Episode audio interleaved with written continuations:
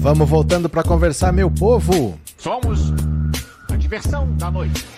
É quinta-feira, 24 de agosto de 2023. Bora, bora falar mais um pouquinho porque tá dando o que falar. Cada voto do Cristiano Zanin é uma decepção porque ele está é se tornando um conservador extremamente conservador. Então a gente esperava que no mínimo, no mínimo, no mínimo, ele não fosse cair lá para virar bolsonarista ou para virar lavajatista. Eu acho que isso não vai acontecer. Com lavajatista, com certeza não. O inimigo mortal dele é o Sérgio Moro. Se ele puder, ele vai dar lapada na Lava Jato. Mas bolsonarista também não. Então, pelo menos isso a gente eu acho que está garantido. Mas não vai ser um voto progressista. Não vai ser um voto como o do Lewandowski, que estava atento às questões sociais, que estava atento aos avanços que a sociedade precisava ter. O Zanin parece ser um cara bem, bem, bem conservador. Porque nesse pouco tempo que ele assumiu o STF, ele assumiu agora, no mês de agosto, ele não tem um mês de STF, todas as vezes que ele teve que fazer uma opção, sempre foi pela opção mais conservadora possível. Então, por exemplo, ele já votou, o STF decidiu, por exemplo, é, quando um juiz tem um parente advogado que está defendendo uma causa, antes esse juiz tinha que se dizer impedido. Então, por exemplo, eu sou juiz, a minha esposa é advogada e ela tem um cliente dela. Eu teria que falar: não, eu sou impedido, porque eu sou esposo dessa advogada. Agora liberou. Agora não tem mais esse impedimento. Então o Zanin foi a favor desse voto que tira um pouco da imparcialidade. Porque pensa bem: se aquele cara vai me julgar e a esposa dele é advogada, eu contrato essa mulher. Óbvio né? A esposa do juiz eu vou contratar. Então começa a quebrar um pouco a imparcialidade. E ele foi a favor desse voto. Quando também foram decidir sobre LGBTfobia, uma ofensa homofóbica ou LGTB-fóbica ou transfóbica, já tem o crime de injúria racial, que é equiparado ao crime de racismo, é a mesma coisa, mas a lei já está pronta. É só você incluir a LGBTfobia nesse mesmo artigo. 9 a 1. O André Mendonça se disse impedido, ele não voltou. E o único voto contra foi do Cristiano Zanin. Até o Cássio Nunes Marques votou a favor da, da inclusão da LGBTfobia no crime de injúria racial. Também teve uma, um cara que estava preso lá por causa de um roubo de 100 reais e ele não aceitou usar o princípio da insignificância. Manteve o cara preso por causa de um negócio lá de 100 reais. E agora mais essa mais uma votação que é a do porte para uso próprio de maconha ou tráfico, que a lei, ó, a lei já existe. A lei já existe, a lei já diz que para uso próprio, para consumo próprio, é diferente de tráfico. Tráfico é crime, usar não. Só que a lei não diz onde que está essa diferença. Onde é essa barreira? Onde que está essa divisão? E sem dizer onde está essa divisão, fica a critério do juiz. Ele olha para a pessoa, a polícia olha, o delegado olha e fala: Isso aí é tráfico. Normalmente o cara é pobre e preto. A mesmo caso, se for uma pessoa rica, ah não, isso aí é uso próprio e o cara sai pela porta da frente. Então hoje estava assim, a lei dizia que tem uma diferença entre tráfico e uso pessoal, mas não diz onde está essa diferença. Todo mundo está votando para que seja a quantia de 60 gramas. Até 60 gramas é uso próprio, não é considerado tráfico. A partir de 60 é considerado tráfico, é crime. O Zanin é o único voto contra que acha que qualquer coisa tem que ser considerado crime. Então vamos ler a matéria para a gente conversar um pouquinho, para a gente dar cada um dar a sua opinião, tá? Vamos aqui, eu vou compartilhar a tela, vamos ler. Bora, vem para cá, venham comigo. Olha, Zanin vota contra a descriminalização da maconha e abre divergência no STF. Vamos ver aqui. O ministro Cristiano Zanin Martins, do STF, votou contra a descriminalização do porte de maconha para uso pessoal em julgamento na corte e tornou-se o primeiro a se posicionar contra a flexibilização da lei antidrogas de 2006. Em seu voto, o ministro indicado por Lula argumentou que a lei é a única referência relativamente objetiva que a justiça possui para distinguir usuários de drogas e traficantes. A mera descriminalização apresenta problemas jurídicos públicos e pode agravar a situação, afirmou, acrescentando que a lógica da flexibilização é aumentar a compra de entorpecentes junto a grupos criminosos, colocando em risco a vida do usuário. Por outro lado, Zanin sugeriu que a quantidade de 25 gramas de maconha ou seis plantas fêmeas de cannabis seja incluída na lei como limite para a caracterização do usuário. Na sequência, o ministro André Mendonça pediu vistas do processo, pediu mais tempo para analisar e o julgamento foi suspenso. Pelo regulamento, ele precisa devolver o caso em até 90 dias corridos. Até agora, votaram a favor do a favor os ministros Gilmar Mendes, o relator, Alexandre de Moraes, Luiz Roberto Barroso, Edson Fachin e Rosa Weber. A presidente da corte, que se aposenta dentro de pouco mais de um mês, decidiu antecipar o seu voto. Ainda faltam os posicionamentos de Toffoli, Carmen Lúcia, André Mendonça, Fux e Nunes Marques. Os dois últimos decidiram não adiantar seus votos e vão esperar Mendonça devolver o processo. Mais cedo, Gilmar Mendes havia mudado seu voto de relator para limitar a descriminalização apenas à maconha. Antes, havia, ele havia estendido o julgamento para todas as drogas, mas seu entendimento não havia sido seguido por Barroso, Faquim e Moraes. O julgamento não se trata da legalização da cannabis, mas da descriminalização do porte para consumo pessoal. A corte debate uma mudança na lei antidroga sancionada em 2006 por Lula para estabelecer critérios de diferenciação entre o usuário e o traficante. A legislação atual não especifica esses parâmetros e deixa a decisão para cada autoridade. Assim, na prática, pessoas com pequenas quantidades de drogas são constantemente tratadas como pequenos traficantes pela justiça.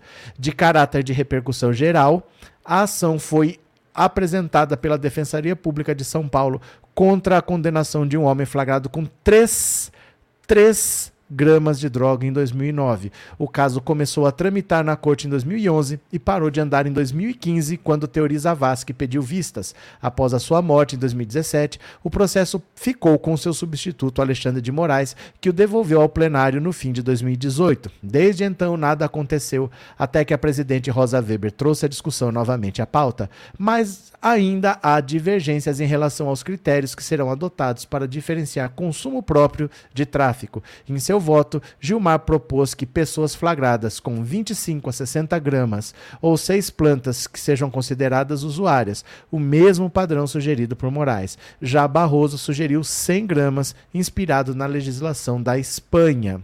Então, olha só, até agora o único voto contra é o do Zanin. É inexplicável assim que em 2023 a gente esteja discutindo só onde está o valor.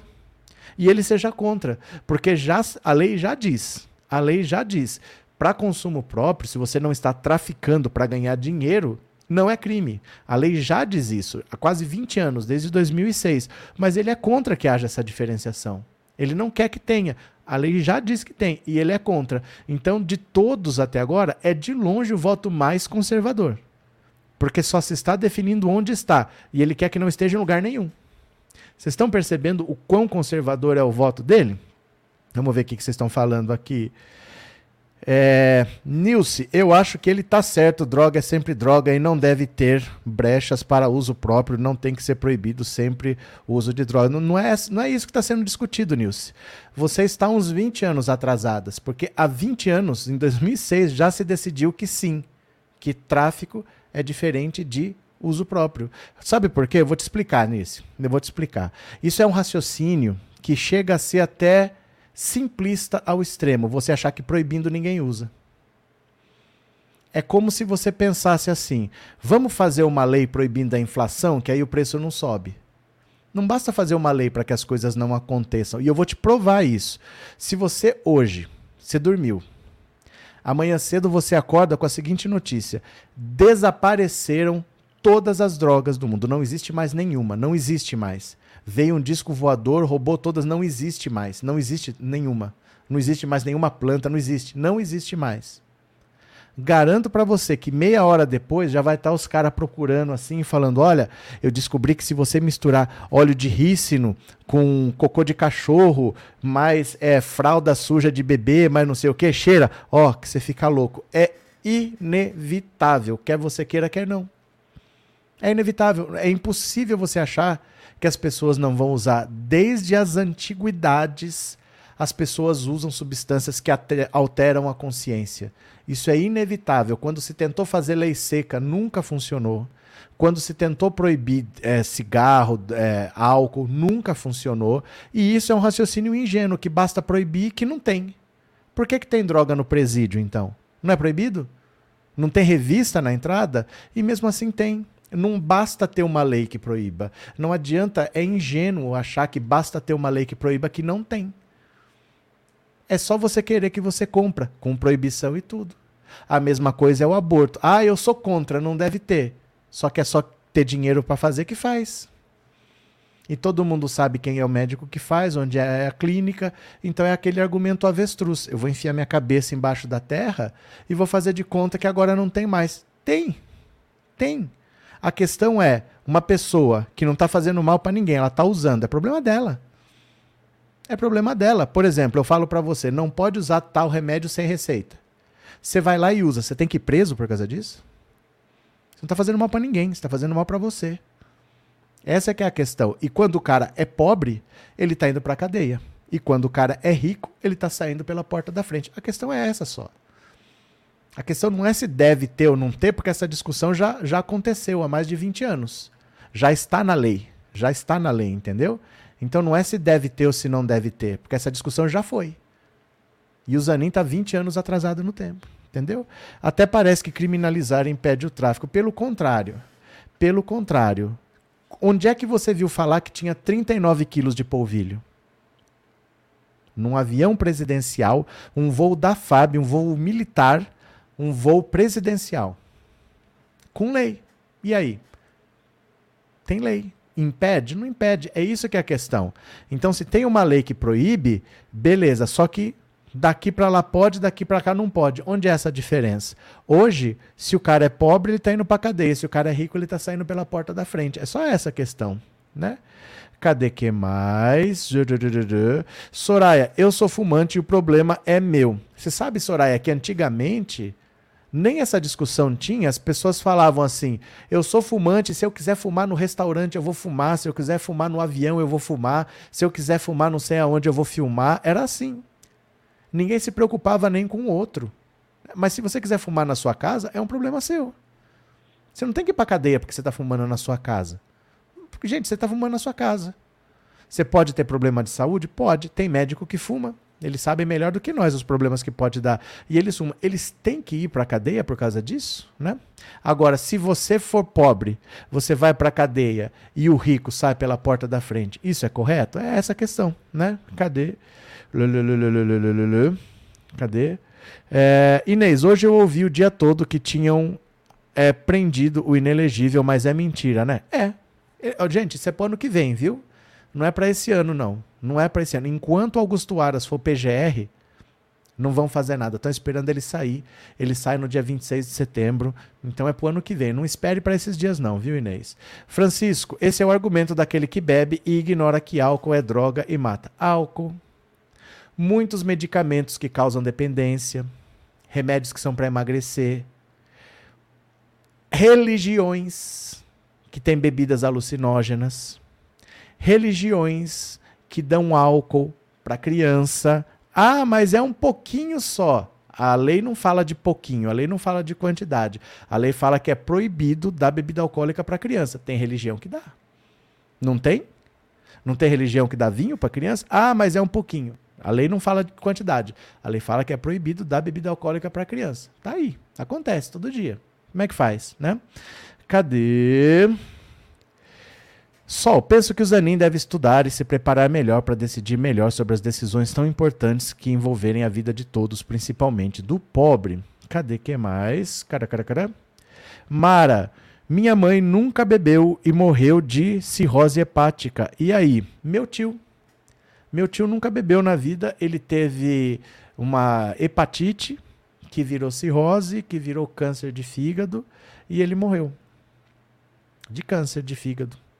Teve cirrose hepática sem nunca ter bebido. Né? A vida é assim. Agora, ele deveria ter ido para cadeia por causa disso? Ele deveria ter ido para cadeia? Agora ele vai para cadeia porque ele é pobre e o rico sai pela porta da frente? É só essa questão. né? Cadê? É, quando eu era uma criança nos anos 60, íamos de ônibus da roça para a cidade, fumavam dentro do ônibus, minha mãe ficava enjoada. É, eu também não gosto de cigarro. Eu não gosto, eu não fumo, eu não bebo, eu não uso drogas, nunca usei, nunca bebi, nunca fumei. Mas a questão não é essa, a questão é o pobre está indo para a cadeia e o rico está saindo pela porta da frente, porque não se sabe o que pode e o que não pode. A questão não é se pode ou se não pode. A lei já diz: isso pode e isso não pode. Só que onde está a divisão aqui não está escrito. Só isso que está decidindo, né? Cadê? Cadê? É, isolete. Não precisa de lei, é só tomar os bens dos traficantes, mexeu no bolso, a coisa muda. O problema é o seguinte: quando a substância ilícita está num avião presidencial militar que está indo para um outro país, quem que é o dono? Como é que vai tomar o negócio desses donos? E quando cai um helicóptero com 550 quilos de pasta base, você sabe que o dono é um senador, você sabe que o piloto é, é, funcionário desse senador, você sabe a fazenda onde caiu, mas misteriosamente ninguém sabe de onde que é esse material ilícito, ninguém sabe quem é o dono, como é que faz? Então a gente começa a perceber que o verdadeiro criminoso não é o cara que está usando na casa dele, nem é o cara que está vendendo ali. O verdadeiro criminoso é conhecido, é rico, todo mundo sabe, o cara é empresário, o cara muitas vezes é político, todo mundo sabe quem é que o cara tem um supermercado que não tem movimento e o cara está comprando avião. Todo mundo sabe quem é, mas ninguém faz nada. Ninguém faz nada, porque o objetivo não é acabar. O objetivo é ganhar dinheiro. vou fazer um teste para você e você já sabe. Perto dessa casa talvez tenha um lugar que venda. E você já denunciou ou alguém já denunciou, a polícia não vai. Todo mundo sabe que ali vende. A polícia não vai, porque a polícia já foi há muito tempo. Quando começou a vender, eles ficaram olhando, começaram a estudar o movimento, esperaram um tempo e já fizeram uma conta. Deve render um tanto por semana. Então a gente quer 20 ou 30% desse tanto. A partir daí pode denunciar o quanto você quiser que eles não vão. Você sabe que perto da sua casa tem um lugar que vende. Você já chamou a polícia, a polícia não foi e continua vendendo. E todo mundo sabe, não é? A vida é assim, infelizmente. Vamos ler mais uma aqui, ó. Vamos ler mais uma aqui, ó. Voto de Zanin contra a descriminalização da maconha é criticado por apoiadores de Lula, conservador no STF. Olha só. O voto de Cristiano Zanin no STF contra a descriminalização da maconha para uso pessoal, em julgamento retomado nesta quinta-feira, soma mais uma crítica de apoiadores do presidente Lula ao magistrado. Nas redes, o indicado do petista à corte foi chamado de conservador e que não tem nada de progressista. O entendimento foi, foi o mais conservador proferido sobre o tema até o momento na corte. Até o momento já votaram Gilmar Mendes, Xandão, Barroso, Faquim. A presidente Rosa Weber adiantou o voto porque se aposenta em outubro. No voto, Zanin afirmou que a descriminalização tem problemas jurídicos e que a medida seria inconstitucional. Não tenho dúvida de que usuários são vítimas do tráfico e organizações criminosas, mas se o Estado tem o dever de zelar pela saúde de todos, como diz a Constituição, a descriminalização poderá contribuir para o agravamento da saúde. A lógica é que com a descriminalização aumente o uso. Isso aqui é coisa de quem não estudou. Isso é coisa de quem não estudou. Não existe a pessoa que queira usar que não consegue porque é proibido. Se a pessoa quiser, ela compra. Não existe a pessoa, ah, eu queria tanto usar porque pena que é proibido. Nunca pude. Não existe essa pessoa. Logo após o voto, o influencer Felipe Neto, que apoiou Lula na corrida presidencial no ano passado, afirmou na redes que agora está clara qual visão de mundo de Zanin e reprova a indicação do jurista pelo petista ao Supremo. Quando Lula indicou que colocaria Zanin no STF, os progressistas só pediam uma coisa: onde estão os posicionamentos desse homem? Qual sua visão de mundo? Agora está claro. Lula colocou um conservador no STF que vai ficar lá por 27 anos. Inacreditável, Lula. Inacreditável. Lula, aqui já está escrito, em uma publicação no X, o antigo Twitter, o advogado e professor Tiago Amparo, que atua na área de direitos humanos, é taxativo. Eu avisei, de progressista Zanin não tem nada e garantismo não vale para pobre. Já em outra postagem, ele elenca posicionamentos polêmicos do ministro em julgamentos recentes. Olha só, em poucas semanas no STF, Zanin votou para derrubar o impedimento de juiz que julga parte cujo escritório tem parente, foi o único contra a injúria LGTB-fóbica, foi hoje contra a descriminalização do uso da maconha, não reconheceu insignificância num furto de 100 reais. Nas últimas semanas, Zanin vem acumulando atritos com grupos progressistas por posicionamentos em outras ações julgadas no STF. No começo da semana, ele virou alvo da comunidade LGBTQIA, por ter votado contra a equiparação de ofensas a esse grupo à injúria racial em tipificação criminal.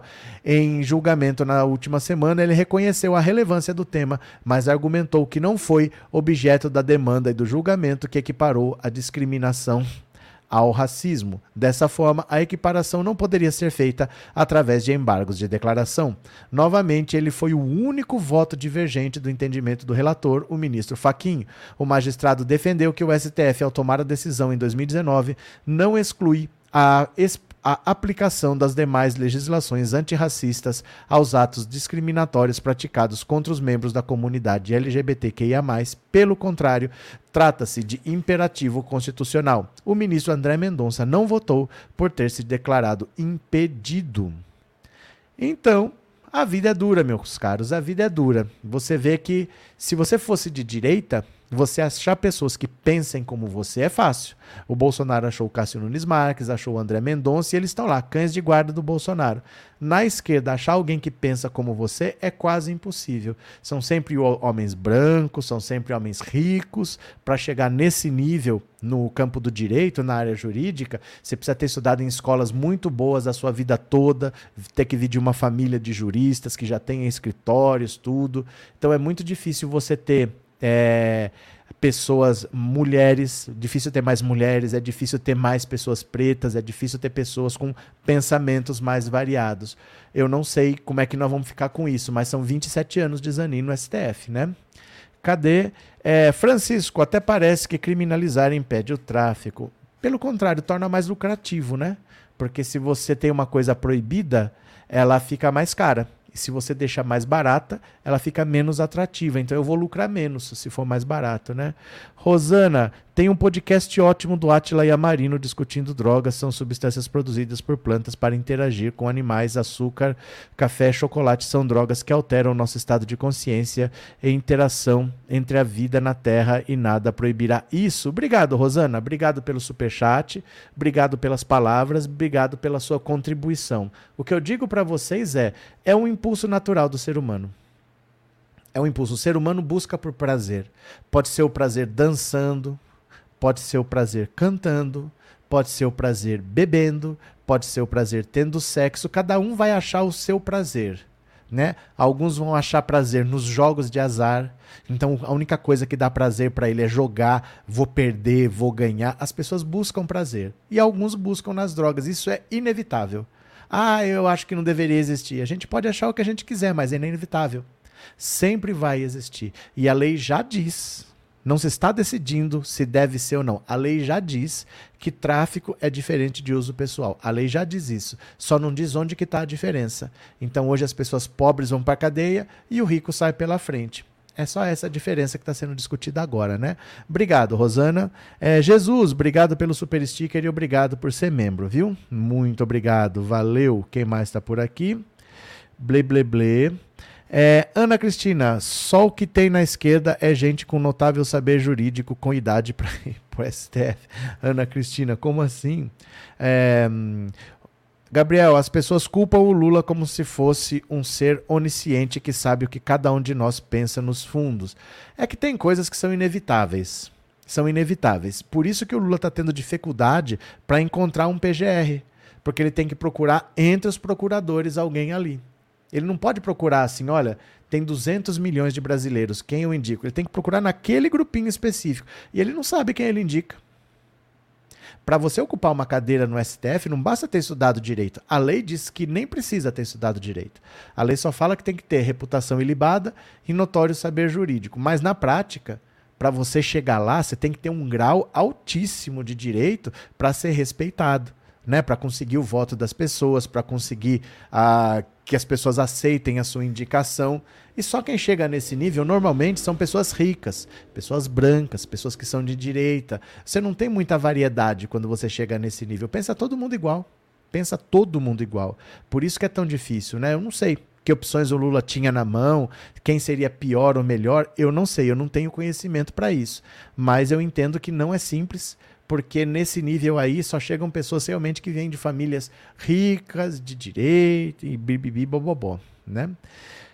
É, Vinícius, o problema é que o brasileiro não é de esquerda, qualquer pesquisa mostra isso. A esquerda apoia o Lula porque não tem opção legítima. O conservadorismo, nada de braçada por aqui, não tem 10% de esquerda. Olha, Vinícius, o brasileiro, em alguns temas, é difícil até conversar. Se você falar de drogas e você falar de aborto, é difícil conversar, as pessoas não conversam. Isso é influência da religião. É a influência da religião. Então as pessoas não aceitam nem conversar, elas são contra porque a religião é contra. Mas a religião é contra para quem é daquela religião. Você não é obrigado a ser daquela religião, né? Então se a sua religião não permite beber cerveja, você fica lá se você quiser. Quem não quiser não fica. Eu não posso transformar isso em lei para todo mundo porque a religião daquela pessoa não permite. Então, se a sua religião não permite, você não faz o procedimento e pronto. Pronto, ó, eu não vou fazer por causa da minha religião. Agora, o cara quer impor a religião dele para a população toda, né? Cadê? Bli, bli, blim. Cadê? Sirley, verdade, quem chega são filhos de ricos. É porque é muito difícil você furar. Por exemplo, quando você consegue fazer uma faculdade pelo FIES, pelo ProUni, você se forma tal. Normalmente, sabe o que acontece com muita gente? O que, que eu faço com o diploma agora? Fica assim. Porque quando o cara é rico e ele faz uma faculdade, mesmo que uma faculdade mequetrefe, uma faculdade vagabunda, o cara se forma, mas ele tem um amigo rico que vai dar a primeiro emprego para o filho dele. Então aqui, o cara não é muito bom. O cara não é, o cara é meio burro, mas ele está formado. Ó, vem trabalhar aqui na minha empresa, faz um estágio aqui, vem, vem se preparar aqui, vem ganhar experiência aqui. E eu vou contratar o filho dele também. Porque eu tenho aqui um escritório de advocacia, ele vai ser advogado aqui na minha empresa, vai ganhar experiência. E assim vai. Os ricos, eles vão se abraçando e eles não saem daquele círculo ali. Eles ficam ali entre eles. Então eles se formam, mesmo que incompetentes, mesmo que despreparados, e eles se abraçam. Por isso que a gente vê que a direita não tem líderes. Porque não tem uma peneira, não tem uma seleção. O cara, mesmo sendo burro, mesmo não sendo bem preparado, ele consegue ter bons empregos, ele consegue ter bons salários. Aí o filho dele vai estudar numa boa escola, isso vai perpetuando. E muitas vezes o cara que fez fiéis ali, ó, tá pagando ainda e fez um sacrifício, trabalhando, pô, o cara se formou. Ele não tem o que fazer com aquele diploma, ninguém contrata. O cara fica lá com aquele diploma e ninguém contrata, porque ele não tem essa rede de proteção. Sabe, os ricos, eles têm uma rede de proteção entre eles. Um ajuda o outro, sabe? Ah, você vai para os Estados Unidos? Fica lá no meu apartamento em Nova York, pode ficar. O pobre não tem essas coisas, não tem essa rede de proteção. Então eles vão se fechando ali, eles casam entre eles ali, vão tendo filhos ricos que já nascem com tudo arrumado, né? Mas é isso, né? Bora, continuemos, continuemos. Cadê? Ex-assessor confirma ter feito pagamento de boleto para a família Bolsonaro, mas silencia em seguida. Hoje teve esse cidadão aqui da equipe do Mauro Cid na CPI da, do, da CPI do 8 de janeiro. O ex-assessor de Bolsonaro, sargento Luiz Marcos dos Reis, confirmou nessa quinta-feira, em depoimento à CPI, ter feito o pagamento de um boleto para a família do ex-presidente, mas em seguida silenciou diante de questionamentos mais detalhados sobre o tema. Luiz Marcos dos Reis foi chamado a depor em razão da suspeita de integrantes da CPI de que pessoas próximas a Bolsonaro teriam financiado atos golpistas. A, o, a, colunista Andréa Sadi já havia informado que no depoimento Reis confirmaria pequenos pagamentos para Michele Bolsonaro. Ó, ele aqui, esse cidadão aqui do lado do, do cavanhaque, né? Segundo dados da comissão, o militar recebia em média 13 mil de salário, mas o Conselho de Controle, o COAF, identificou movimentações em torno de 3 milhões na conta dele em um ano e meio. Inicialmente, ao ser questionado se havia feito pagamentos para Bolsonaro e a ex-primeira-dama, Luiz disse que não. Depois confirmou, mas não respondeu a mais questionamentos. Mais cedo, ele havia negado categoricamente ter feito depósito nas contas do ex-presidente e da ex-primeira-dama. Eu, pessoalmente, nunca fiz nenhum depósito, nem na conta da ex-primeira-dama Michele Bolsonaro, nem na conta de Jair Bolsonaro. Depois ele acabou admitindo que sim. Então, na prática, o que, que ele fez? Ele confessou que depositava dinheiro na conta da Michele porque não tinha como negar. O COAF já tinha esses dados, já tinha provado tecnicamente que ele fez depósitos, que ele pagou contas pessoais da Michelle com dinheiro próprio, ninguém sabe a origem desse dinheiro, mas que ele fez, ele fez. Então, na prática, ele confirmou aquilo que ele não tinha condição de negar, aquilo que já era público, aquilo que já se sabia. Agora, ele pagou conta das Michelle com dinheiro vivo. De onde veio esse dinheiro vivo? Quem deu esse dinheiro vivo? Por que deu esse dinheiro vivo? Quando deu esse dinheiro vivo? Aí ele não respondeu. Ele confirmou o que não dava para negar, mas mais do que isso, ele continuou negando, né? Na prática, há um esquema sim de rachadinha. Michele usava dinheiro não só do cartão corporativo, mas de corrupção. Vocês lembram daquela empresa Cedro do Líbano? A empresa Cedro do Líbano, ela fez um contrato com a Codevasf, a Codevasf é uma estatal. Essa Codevasf recebe verba de emenda parlamentar, então ela tem dinheiro para comprar coisas. Comprou produtos agrícolas dessa empresa Cedro do Líbano, que nem vende produtos agrícolas, mas vendeu para o governo. O governo autorizou a compra de produtos agrícolas da Codevasf, mas não autorizou o pagamento. Aí passou um dia, dois, três, quatro. A compra estava autorizada, mas o pagamento não. Aí esse Luiz Marcos aí recebeu 16 mil reais na conta pessoal dele, feito pela Cedro do Líbano. Ela depositou na conta dele dois pagamentos de 8 mil, deu 16 mil reais. 40 minutos depois, ele foi na boca do caixa e sacou esse dinheiro. 40 minutos depois, ele sacou esse dinheiro. Aí ele pagou contas pessoais da Michelle Bolsonaro com esse dinheiro que ele sacou. E no dia seguinte, aí sim o pagamento para a sede do Líbano foi autorizado. Então você veja o caminho: uma emenda parlamentar vai para uma estatal, a estatal faz uma compra, a empresa que comprou paga uma propina para um auxiliar do Bolsonaro, o pagamento é liberado e aí, o dinheiro da propina é usado para pagar as contas da Michelle. Esse caminho já está muito bem desenhado ele disse que pagou sim, porque não tinha como negar, mas ele não disse por que pagou, com ordem de quem pagou, que dinheiro é esse, ele não explicou mais nada, só falou o que já sabia. Então a gente já sabe que há um esquema de corrupção, sim, na presidência da República, que agora as coisas vão se provando, né? Cadê? É, socorro, me formei em universidade pública, mas penei trabalhando o dia todo, estudando à noite de madrugada. Muitos brasileiros vivem assim, injustamente. Verdade, socorro. Plebeus, capitão do exército ganha 10 mil para não fazer nada. No exército é igual no Congresso, sempre arrumando um jeitinho para pegar uma grana. Eita! Cadê que mais? Anne, eu adoro animais. Comecei com o veganismo por amor a eles, mas o cachorro vai ser cuidado até achar um lar para ele. Tenho duas gatas muito territorialistas e ciumentas em casa, igual a mim. Tá certo, Anne? Cadê? Inácio, o, proced... o povo reclamando do Zanin. E se o Bolsonaro ganha, não estaríamos aqui discutindo e sim chorando. Também, mas é coisa diferente, né?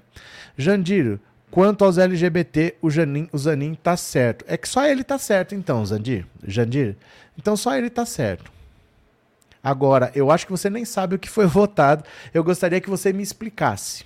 Ele tá certo, tá? Mas explica para mim por que ele tá certo. Explica para mim. Porque foi 9 a 1 Todo mundo tá errado, só ele e você estão certos. Então eu quero que você me explique por que, que ele tá certo.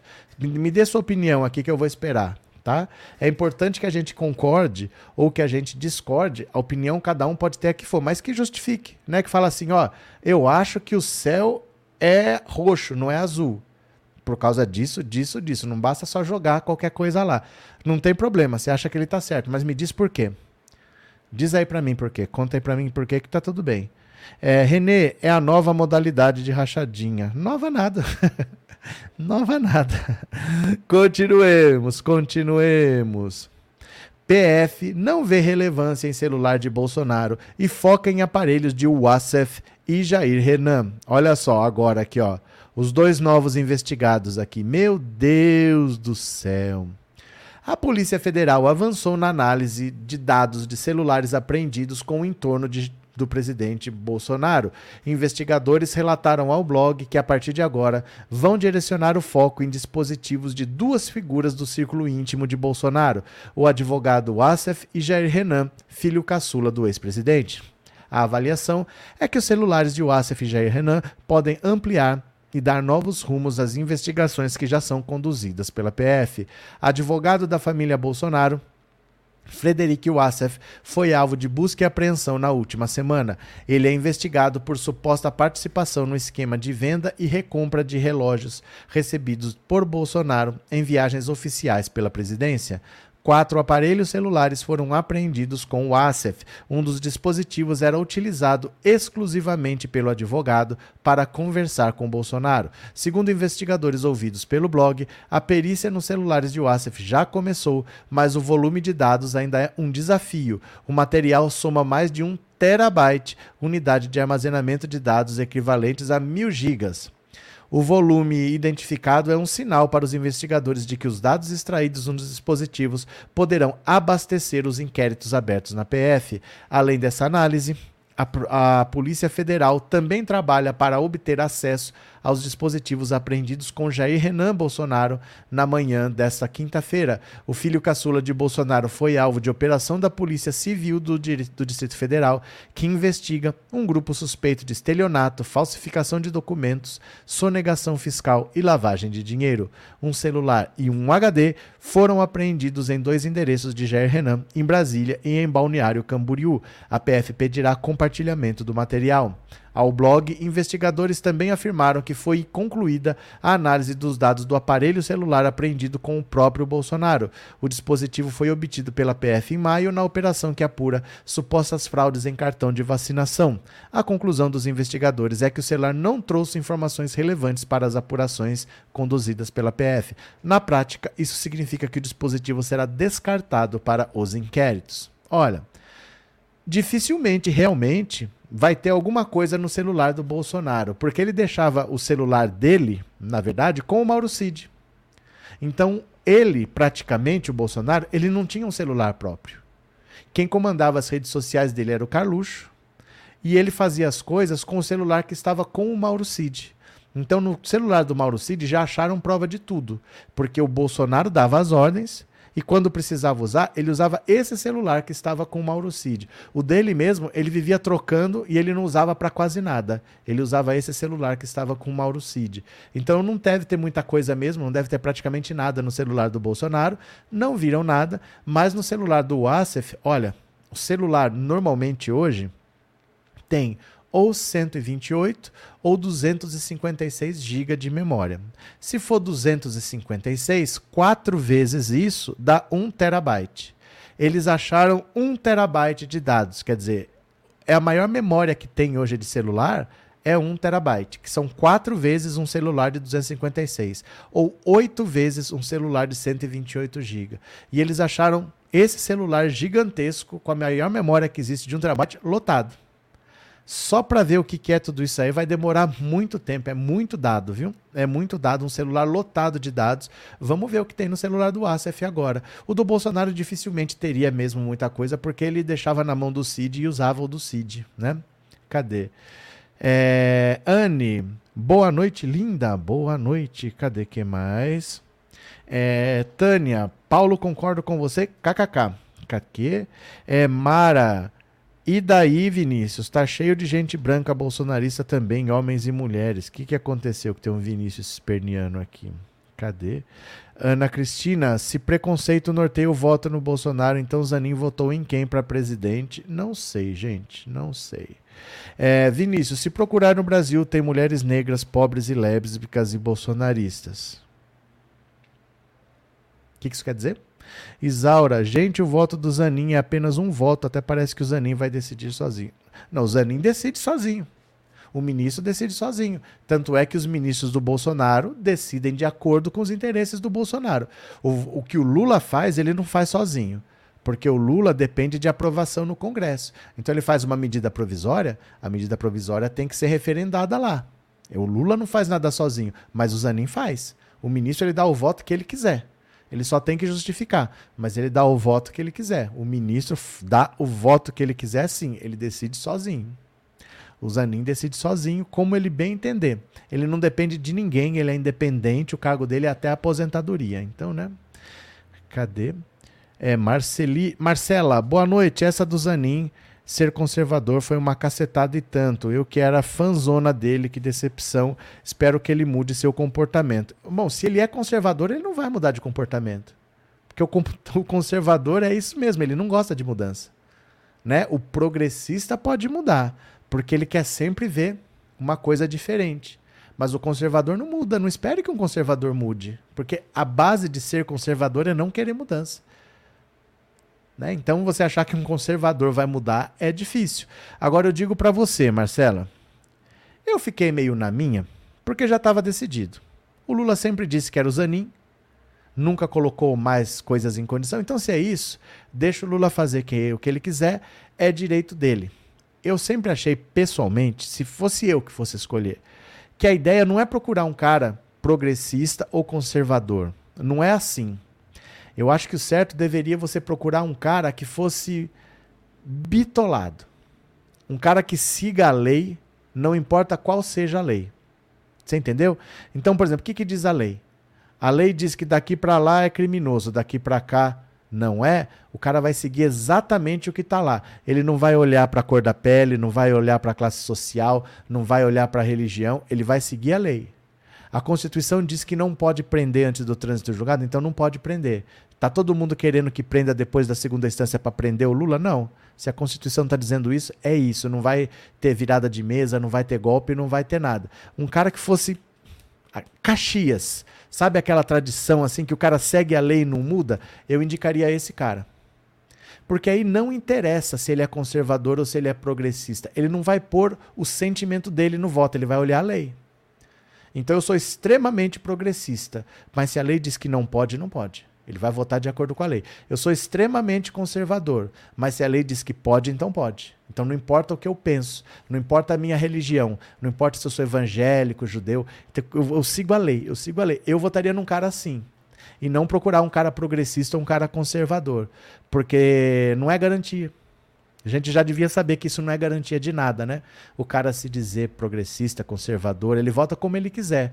Mas se ele tem uma tradição de sempre seguir a letra da lei, você tem mais certeza do que, que ele vai votar. E aí você muda a lei.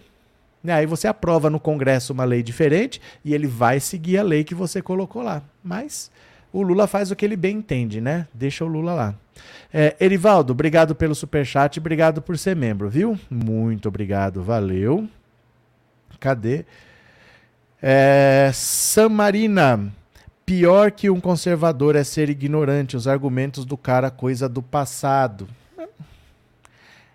É porque é, é quase mesmo, meio que a mesma coisa, né? Normalmente o conservador ele, ele exagera e acaba sendo retrógrado. Não deveria ser, mas ele acaba sendo, né? Rita, quantas decepções eu já vivi. Aquela foi de longe a mais cruel. Ainda vamos ter com o Zanin? Não sei, não sei, né? É, bebida alcoólica é a pior droga hoje, disse Nina. É, Mara, o problema é achar esse cara, né? Não, um cara Caxias não é difícil de achar. É que as pessoas não procuram um cara Caxias. O Bolsonaro procurou um cara capacho, né? O Lula, eu não sei o que, que ele procurou. Eu acho que ele procurou alguém com quem ele pudesse conversar, alguém que ele confiasse. Então o Lula nunca disse estou procurando um cara progressista. Tem isso também. O Lula não falou estou procurando um cara progressista. Ele falou eu quero um cara em quem eu confie com quem eu possa conversar. Foi isso. O Bolsonaro procurou um capacho. Mas você vê, por exemplo, ao longo da carreira da pessoa, como que ela vota. Porque ninguém chega lá do nada. O cara já foi juiz, o cara já foi desembargador. Você tem um histórico de como o cara votou. Você sabe, aquele cara ali, ó, ele segue a lei. Aquele cara ali, ele não se deixa levar por é, movimentos políticos, por efervescência, por opinião pública. Ele segue. Tem bastante gente assim. Tem bastante. Mas é que a gente se prende sempre nisso. Tem que ser um progressista. O problema do cara ser um progressista é que isso não está na lei. E aí fica subjetivo, né? Eu posso achar que o cara é progressista, o outro pode achar que ele é conservador, ele pode ser uma terceira coisa, Isso é subjetivo, é uma opinião, né? É uma opinião. É isso que dá. É o que o Zanin fez de errado vai matar os pobres, prender o PT Lula da Silva novamente, inferno. Calma, Anivaldo, calma, vai dar tudo certo, vamos ver, né? É, Darley, legalista sim, eu penso a mesma coisa. É, mas legalista, não só legalista, é um cara bem bitolado. Bem bitolado, bem Caxias mesmo. Sabe, aquele assim, o cara é Zé Recrinha, o cara que vai. Ó, a lei diz isso, daqui eu não saio. Entendeu? Vota num cara assim, que ele tem um histórico de não se deixar levar por movimento daqui ou dali, não se deixa influenciar pela imprensa, não se deixa influenciar. Não, o meu voto é esse aqui, ó. É, é sempre de acordo com o que está na lei. Um legalista ao extremo mesmo, bem bitolado, bem caxias. E aí você não tem surpresas, porque o problema é se depender de uma opinião. Ó, eu acho que ele é progressista, mas isso é uma opinião. Eu não sei se é isso mesmo. As pessoas não são simples assim. Né? As pessoas não são assim, aqui estão os progressistas, aqui estão os conservadores, escolhe aí. As pessoas são complexas. Dependendo do campo de atuação, elas têm opiniões diferentes. Então, é muito difícil isso de querer achar um progressista, porque é um conceito subjetivo, né? Cadê? É... O Lula queria um cara que siga a Constituição, ou seja, a lei. Quem rouba uma agulha, rouba qualquer coisa, é ladrão do mesmo jeito. Não é, Carlos. Não é. Sabe por que, que não é? Porque a própria lei diz que não é.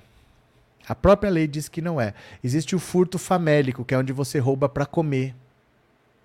A própria lei diz que não é. Por exemplo, se você matar, se foi legítima defesa, não é crime. Não é bandido do mesmo jeito. Existe diferenciação. E se não existisse, se fosse como você disse, se é do mesmo jeito, não precisava de juiz, Carlos. Você precisa de um juiz porque a pessoa tem que ver naquele caso o que está acontecendo. Se fosse simples, como você falou, ah, se roubou, dane-se. Ah, roubou, dane-se, vai para cadeia. Não precisava de juiz. Era só você ver assim, ó. Roubou o quê? Tá, quatro anos. Roubou não sei o quê, cara, oito anos. Não precisava de juiz. O juiz existe para entender o contexto. Por que, que aquilo aconteceu? Que, que acontece se eu mandar esse cara para prisão? O juiz ele leva várias coisas em consideração. As coisas não são assim preto ou branco como você está colocando. Se fosse, não precisava de juiz. Era só ler e dizer qual é a pena. Entendeu, Carlos? Não é assim não, viu? Cadê? É, voltei para a live porque o Zanin tirou meu sono. Estou só pensando em Lula. Espero que ele escolha um negro, pelo menos o, da direi o do direitos humanos. Não, gente, não vai escolher não vai escolher. Deixa eu falar uma coisa para vocês. Não sonhem com essas coisas. Porque nem o Lula prometeu. Não cobrem do Lula o que ele não prometeu. Ele não prometeu escolher uma mulher. Ele não prometeu escolher um negro. Ele não prometeu. Ele disse que ele vai escolher alguém em quem ele possa confiar, alguém de extrema confiança. Ele nunca falou que ia escolher um negro. Ele nunca falou que ia escolher uma mulher. Então, ele não pode esperar isso. Porque aí a gente está pondo uma expectativa que não tem base na realidade, é o, é o nosso desejo. Mas não tem nenhum fato que diga que vai ser isso. Então, ele não prometeu. Ele não prometeu. Ele sempre disse: Eu vou escolher alguém que eu possa confiar.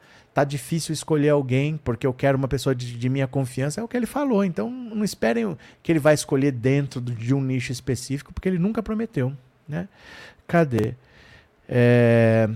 Adriano Lewandowski era legalista, mas era único é muito difícil. Achar outro Lewandowski é muito difícil, né? Cadê? Cadê? Vinícius, o Lula nunca foi de esquerda. Não é essa a discussão, Vinícius. Não é essa a discussão. Nós não estamos discutindo isso. De novo, ser de direita, ser de esquerda, isso é uma opinião. Tem pessoas que acham que o Lula é uma pessoa de centro. Tem pessoas que acham que o Lula é uma pessoa de esquerda. O Lula, sempre que ele pode, ele fala de justiça social, ele botou comida na mesa das pessoas, ele fez uma revolução no Nordeste. Né? Ele é acusado até, não deveria tocar nesses assuntos de Nicarágua, de Cuba, de Venezuela, mas ele fala. Então isso é uma questão de opinião. E não, não é, nós não estamos nem falando disso, não. Né? Cadê? Para mim não foi surpresa, acho ele acho ele com uma cara de nojo. Não sei. Né? É, Guilherme, devo confessar que eu tinha um pouco de pé atrás com o Zanin, mas pesou ele ter defendido com competência o Lula. É, olha, o Lula procurou alguém que ele pudesse confiar. Ele não disse que estava procurando alguém progressista, não disse que estava procurando. Não disse. Então, Vamos esperar para ver, né? Vamos esperar para ver. É, lê, lê. Cadê? Mas tem gente que acredita que ele é de esquerda. Mas não importa, Vinícius, nós não estamos discutindo isso, não. Essa verdade socialmente construída tem que ser disso. Não tem que ser desconstruída, Vinícius. O status que diz isso e a esquerda vota nele. Vinícius, acorda para a vida. Você acha que a prioridade hoje é desconstruir o Lula? Muito bonito da sua casa você falar que tem que desconstruir alguma coisa. Bolsonaro ganhou uma eleição falando em destruir. Nunca falou o que ele queria construir. É fácil destruir. Você dá uma, um, um martelo para um macaco, ele destrói a sua casa. Desconstruir é a coisa mais fácil que tem. Eu quero ver quem consegue construir. Quando você achar que você consegue fazer. Opa, cadê? Quando você achar que é possível achar alguma coisa melhor do que isso, você traz a sua sugestão. Agora, o que nós temos é isso é um cara que das últimas seis eleições venceu cinco. Você tem o que pôr no lugar? Primeiro se preocupe em construir alguma coisa antes de querer desconstruir e não dar nada de alternativa. Porque destruir é fácil. Se você der um martelo para um macaco, ele destrói a sua casa. Não precisa ser muito inteligente para destruir as coisas. Agora, o que você sugere para pôr no lugar? Conta para mim. O que, que você faz? Né? É fácil falar, vamos desconstruir e vamos pôr o que no lugar? Ou vamos viver de idealismo? Idealismo vai encher a barriga de alguém? Idealismo vai colocar comida no prato daquela pessoa? Tá, desconstruímos o Lula. Agora ninguém vota nele. Quem é que vai botar comida na mesa daquele cara ali? Conta para mim, Vinícius. Conta para mim. Sônia, eu também concordo. Obrigado, Sônia. Obrigado pelas palavras, obrigado pelo super chat, viu? Muito obrigado. Gabriel, o Vinícius deve ser do PSTU ou do PCB para falar essas asneiras. Ou do PCO, né? Olha ele aqui de novo, Vinícius. Então a gente tem que escolher apenas entre a extrema direita e a direita moderada. Você pode falar o que você quiser, Vinícius, não é o assunto. Nós não estamos discutindo isso. Nós não estamos interessados na sua opinião porque ela não faz parte do assunto. É como se a gente estivesse escolhendo assim, ó. Vamos ver quem é o melhor jogador de futebol do mundo e você fala Michael Jordan. Não é que a gente não liga para você ou que a gente não quer que participe, mas entenda, nós estamos escolhendo o melhor jogador de futebol do mundo. Não adianta você falar que é Michael Jordan. Não é isso, entendeu? Nós estamos falando de outra coisa. Não é você que não é importante, mas entenda, se você está aqui para participar do assunto, sua presença é bem-vinda. Mas não adianta você ficar falando do Michael Jordan se o assunto é futebol, entendeu? É, Miguel, nesse universo jurídico é complicado achar alguém com tamanha altivez e empatia. Cadê que mais? José da Graça. Se eu fosse o Lula, eu escolheria o Lucas Furtado para mim, o cara, porque em 2021 ele quis condenar o genocida, mas quem estava à frente do ministério era o Urso Aras. Mas todo mundo quis, José. Todo mundo quis. Ninguém condenaria o Bolsonaro. É, ninguém condenaria o Bolsonaro enquanto ele fosse presidente da República. Isso não andaria. Isso é uma ilusão achar que só não fez porque não, não quiseram. Não ia acontecer. Politicamente, as coisas podem até ser possíveis, juridicamente e tal, mas politicamente isso não ia acontecer. A direita consegue fazer um impeachment e derrubar a esquerda. A esquerda não consegue, porque a esquerda não tem tamanho para isso. Não aconteceria. Falar que ele queria não é muita coisa. Quer dizer muita coisa, não aconteceria. Não adianta muito alguém que queria um impossível, entendeu? Se é um impossível, não adianta. Né? O que, que a gente vai fazer? Cadê? É, TecBR à esquerda confia no primeiro que aparece. Será? Será que é isso? A esquerda confia no primeiro que aparece? Ou será que não é tão simples? Ou será que não é tão simples assim? Porque às vezes as coisas não são simples, gente. Né? Ah, a gente confia no primeiro que aparece. Não, vai lá. Cadê a sua candidatura para resolver os problemas do país? Né? As coisas não são simples assim. Porque se você é da direita, vai ser fácil achar alguém da direita para você indicar. Mas se você é da esquerda, você está em terreno hostil. Você não vai achar pessoas que pensem como você. A questão é essa, né? Eliseu, criminalizar usuários enche cadeias, enche cadeias e fornece novos combatentes para o crime organizado, né? Delegado Saraiva para o STF. Como você diz, ele é um delegado. Ele é um delegado. Ele é formado em direito, mas ele não é um jurista, né? Ele não é um advogado, ele não é um juiz, ele não é um desembargador. Ele é um delegado, como você disse, né, Ana? Cadê? Ana, botar o juiz que queria soltar Lula e Moro Marreco não deixou. Quem? O Favreto? O Favreto? Anne, fica fria, amiga, não adianta se desgastar, amada, bloqueia, manda pro inferno, vamos encher alguma, vamos achar alguma solução. O que que tá falando? Cadê? Mimi, ninguém que critica Lula faria melhor que ele. Ninguém que critica o Lula tem voto. O que, que é mais fácil, vencer uma eleição ou governar? Pensa bem, o que, que é mais fácil, vencer uma eleição ou governar? Porque o, o Collor conseguiu vencer uma eleição e depois não conseguiu governar. O Bolsonaro conseguiu vencer uma eleição, depois não conseguiu governar. Vencer uma eleição é mais fácil do que governar. Governar é muito mais difícil do que vencer uma eleição. E as pessoas que têm problemas, é, que têm soluções para os problemas que o Lula não resolve, são pessoas que nem passariam no primeiro teste, né? Que não têm votos para vencer uma eleição, que é a parte fácil mas acham que governar é fácil. Governar é muito mais difícil do que vencer uma eleição e as pessoas não têm voto para isso. Então, como é que a gente vai falar que o Lula está errado se eu não consigo fazer nem a parte fácil? O Ciro. O Ciro toda hora diz que faria isso, faria isso, faria aquilo, tal, como se governar fosse fácil. Ele não consegue a parte fácil, que é a eleição. Nunca nem passou perto de ir para o segundo turno, nunca passou de 12%. Mas ele acha que governar é fácil. Ele fala como se governar fosse fácil. Se fosse fácil, por que, que ele nunca conseguiu nem passar para um segundo turno de eleição? Ele nunca passou, né? E governar é mais difícil do que vencer uma eleição. Vamos ver aqui quem colaborou com o Pix. Se você colaborou com o Pix, eu vou ler a sua mensagem agora. Cadê, cadê, cadê? Cadê, cadê, cadê?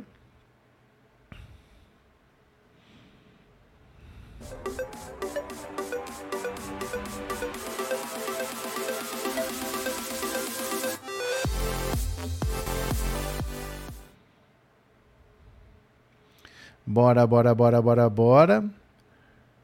Gente, essas discussões são importantes, viu? É importante que a gente converse, que a gente fale assim, que dê a sua opinião tal, e que a gente vá evoluindo, é importante. Deixa eu agradecer a Cláudia Cardoso Santos, muito obrigado. É... Ilmar Soares de Albuquerque, muito obrigado. Hermísia Moreira de Moraes, muito obrigado. Pronto, valeu. Obrigado, meu povo. Vamos fazer o resumo do dia?